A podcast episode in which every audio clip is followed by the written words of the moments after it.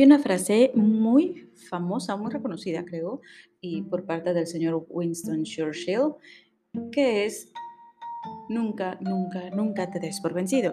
No sé si alguna vez lo hayas escuchado, me imagino que sí, habrás visto por ahí esa frase motivacional o habrás escuchado en algún momento, eh, en algún libro, en alguna película. Yo recuerdo que la primera vez que la escuché, híjole, estaría en secundaria quizá, y fue, si mal no recuerdo, en un libro que se llama El Ángel número 12. Podría estar mintiendo, pero creo algo me resuena de que estaba en ese libro, que es un libro de un niño futbolista, beisbolista, y un entrenador que se había renunciado a ser entrenador, no quería saber más de la vida porque había perdido un hijo.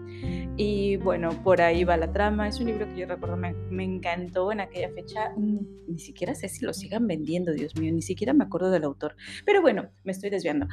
El punto es que en ese libro fue que escuché por primera vez esa frase. Y desde ahí, y muchos años después, me, me hacía un poquito de ruido la frase.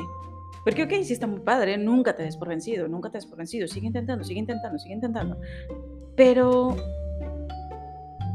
¿en qué momento o cómo puedo estar identificando, y esta era mi duda, cómo puedo estar identificando con claridad cuando estoy dejando de ser tenaz y estoy empezando a ser terca? Cuando estoy no rindiéndome ante algo, y cuando ya crucé esa línea y en realidad estoy forzando algo que no va a ser. No sé si alguna vez te lo has preguntado. El tener esa mm, muy vaga, esa línea de diferencia, para mí me, mm, vaya, me hacía ruido. Y mm, bueno, llegó un momento en el que simplemente decidí ignorarlo. Era de, ok, nunca te rindas hasta que te rindas. Punto, ¿no? Ya no era como como el obsesionarme, porque había algunas cosas en las que sí estaba de, bueno, es que tiene que ser, tiene que ser, tiene que ser, tiene que ser. Y en muchas ocasiones me salía, y en otras ocasiones, pues ahí me quedaba terca, y, ya había un punto en el que decía, a ver, por salud mental, suéltalo, ya. O sea, no, no va por aquí. Y creo que por ahí podría ser, esa salud mental. Pero te quiero compartir algo que descubrí hace no tanto tiempo en realidad, fíjate cuántos años, años y años eh, con, esa misma duda, y lo descubrí de una forma muy, vaya, como que me, no sé si te ha tocado en algún momento, que escuchas una, em, una frase, una nueva lección que quizá no tiene nada que ver con la otra, pero como que de repente la, la piececita del rompecabezas encaja, como que te cae el 20, diríamos, aquí en México. Y esta eh, lección la recibí de una es, eh, psicóloga, psicoterapeuta, se llama Marley Quern, Marley Quenners, Quenners, Querners, no me acuerdo bien, me suena más a Quenners, em, que si la quieres estar googleando, tiene unas pláticas increíbles, maravillosas, y ella menciona bueno, al menos en esta lección habla de muchas cosas, eh, pero en esta esta frase que me hizo clic maravillosamente eh, hacía referencia a que en realidad nosotros somos o deberíamos ser como títeres y tendríamos que estar al servicio de algo más, de ese ser superior que nos va guiando por el mejor camino. Sin embargo, al ego le duele y le cuesta muchísimo trabajo saber o sentir que no está en control entonces ese ego sale a la defensiva y empieza a poner más barreras, más límites entre quien cree ser, esa parte egoica, y quien podría ser en realidad.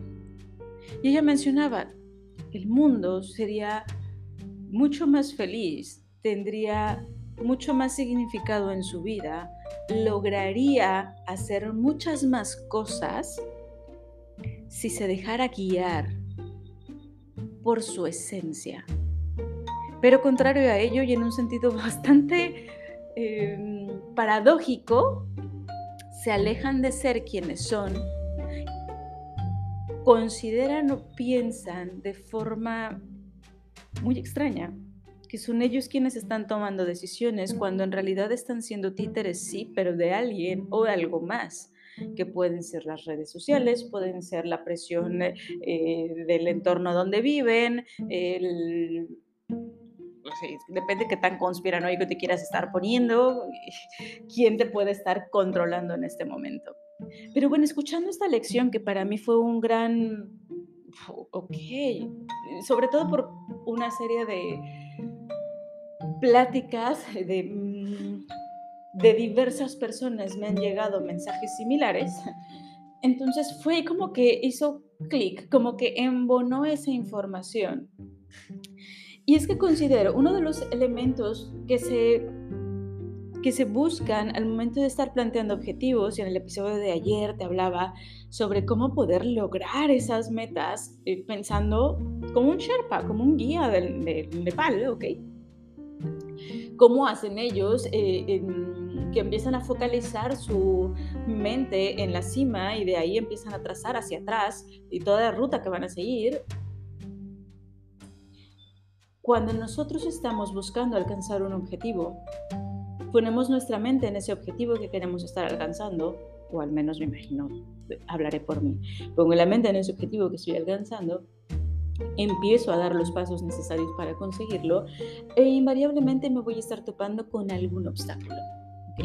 Tarde o temprano se va a presentar algún obstáculo, porque no me ha tocado, al menos a mí, tal vez tú tienes mucha suerte, no lo sé, estás dejándote guiar completamente. Eh, pero en mi caso en particular, toda terrenal todavía, mm, me topo con ciertos retos, con ciertas circunstancias que no son tan sencillas y es ahí donde entra, ya sabes, esa frasecita, nunca te des por vencido, nunca te des por vencido. ¿En qué punto tengo que dejar de intentarlo? Cuando escucho esta frase de Marley diciendo tienes que ser un títere y dejarte guiar por esa presencia, por esa esencia, por ese ser superior, llámalo Dios, llámalo universo, llámalo como quieras, pero cuando te dejas guiar por quién eres en esencia, las cosas se empiezan a dar y los caminos se empiezan a señalar. Suena como muy mágico, pero tiene mucho sentido. Así que decidí ponerlo a prueba.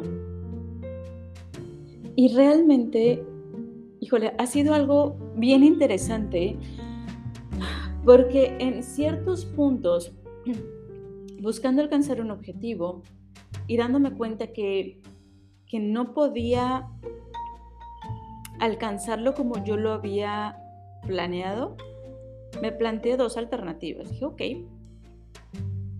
o no hago nada o me pongo intensa a seguir intentando, intentando, intentando, intentando. Elegí no hacer nada y elegí ponerme en manos de ese ser superior. Dije, bueno, este es mi reto, señálame el camino. Vamos a jugar a ser el títere.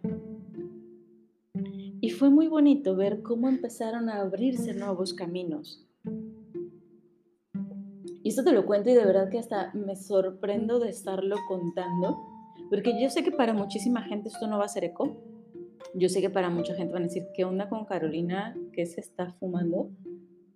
Pero es que es real, se empezaron a abrir varios caminos que ahora más bien estoy pensando de, ok, bueno, tengo claro mi objetivo. Y este camino que yo había predispuesto, prediseñado, ya sabes, mi ego aquí todo bello y todo lindo me dijo, por aquí tienes que seguir, se topó con una pared.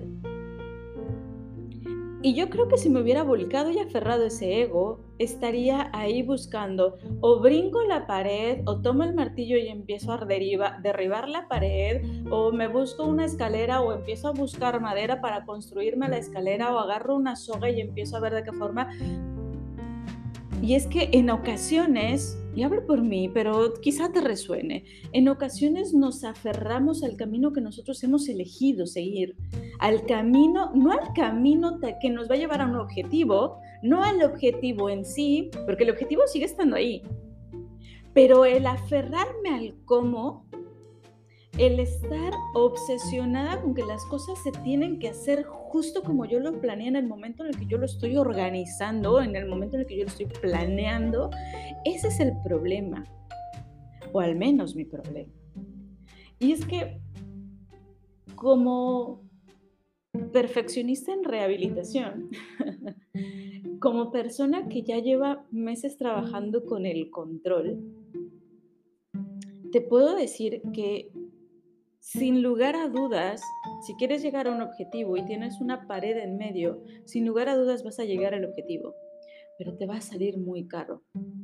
Algo que he probado y comprobado en estas últimas fechas es que si te quedas viendo la pared, se te van a ocurrir únicamente soluciones para derribar esa pared y seguir por ese mismo camino. Pero si eliges alejarte un poquito de la pared, y ver cuáles otras alternativas podrían estar ocurriendo.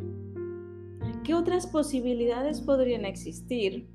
Créeme que podría llegar o la persona con una escalera ya hecha para colocarla ahí, o alguien que tenga una puerta a un lado y que te diga, oye, pues mira, ¿para qué batallas? Yo por acá tengo una puerta, ven, pásale.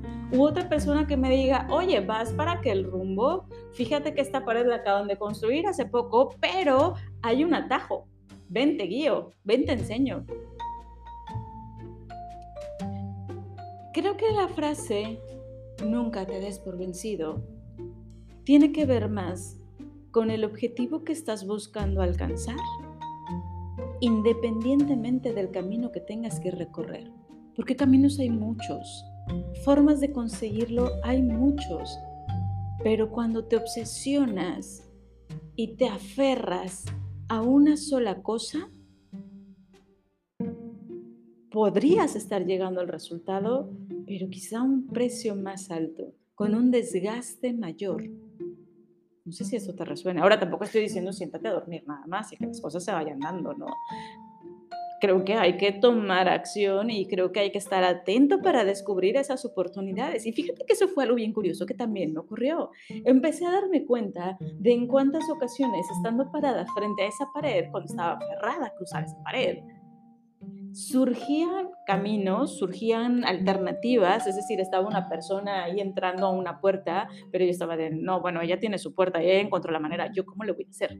Y pasaba una persona con la escalera y yo decía, ay, bueno, mira, qué maravilla, esa persona sí viene preparada, pero yo tengo que ir y buscar la madera y empezar a construir la escalera para poder cruzar. Y empezaba solita, solita a cerrarme las posibilidades cuántas puertas, cuántas alternativas, cuántos caminos alternos no se te han presentado en la vida para llegar a ese objetivo y no los has aprovechado por estar aferrado, aferrada a tu manera de hacer las cosas. ¿Alguna vez lo has pensado? Para mí, te lo comento desde ahorita, es una decisión que he estoy pensando seriamente en mantener, es una elección que estoy pensando en mantener, el permitirme guiar, el jugar a ser el títere de mi ser superior por más tiempo y ver qué ocurre. Ya te estaré contando cómo me va, a dónde me lleva, digo, aún cuando yo tengo mi objetivo establecido, yo creo que podría ser bien interesante el descubrir que quizá ese objetivo es solamente parte del camino descubrir qué otras cosas puedo estar alcanzando. Te mando un abrazo enorme, espero que mi aprendizaje, que esto que estoy descubriendo te sirva, te sume, te ayude. Te recuerdo que te pongas en acción para ver que todas estas cosas empiecen a suceder o todos esos cambios que tú estás buscando en tu vida empiecen a suceder. Te mando un abrazo enorme. Nos escuchamos pronto.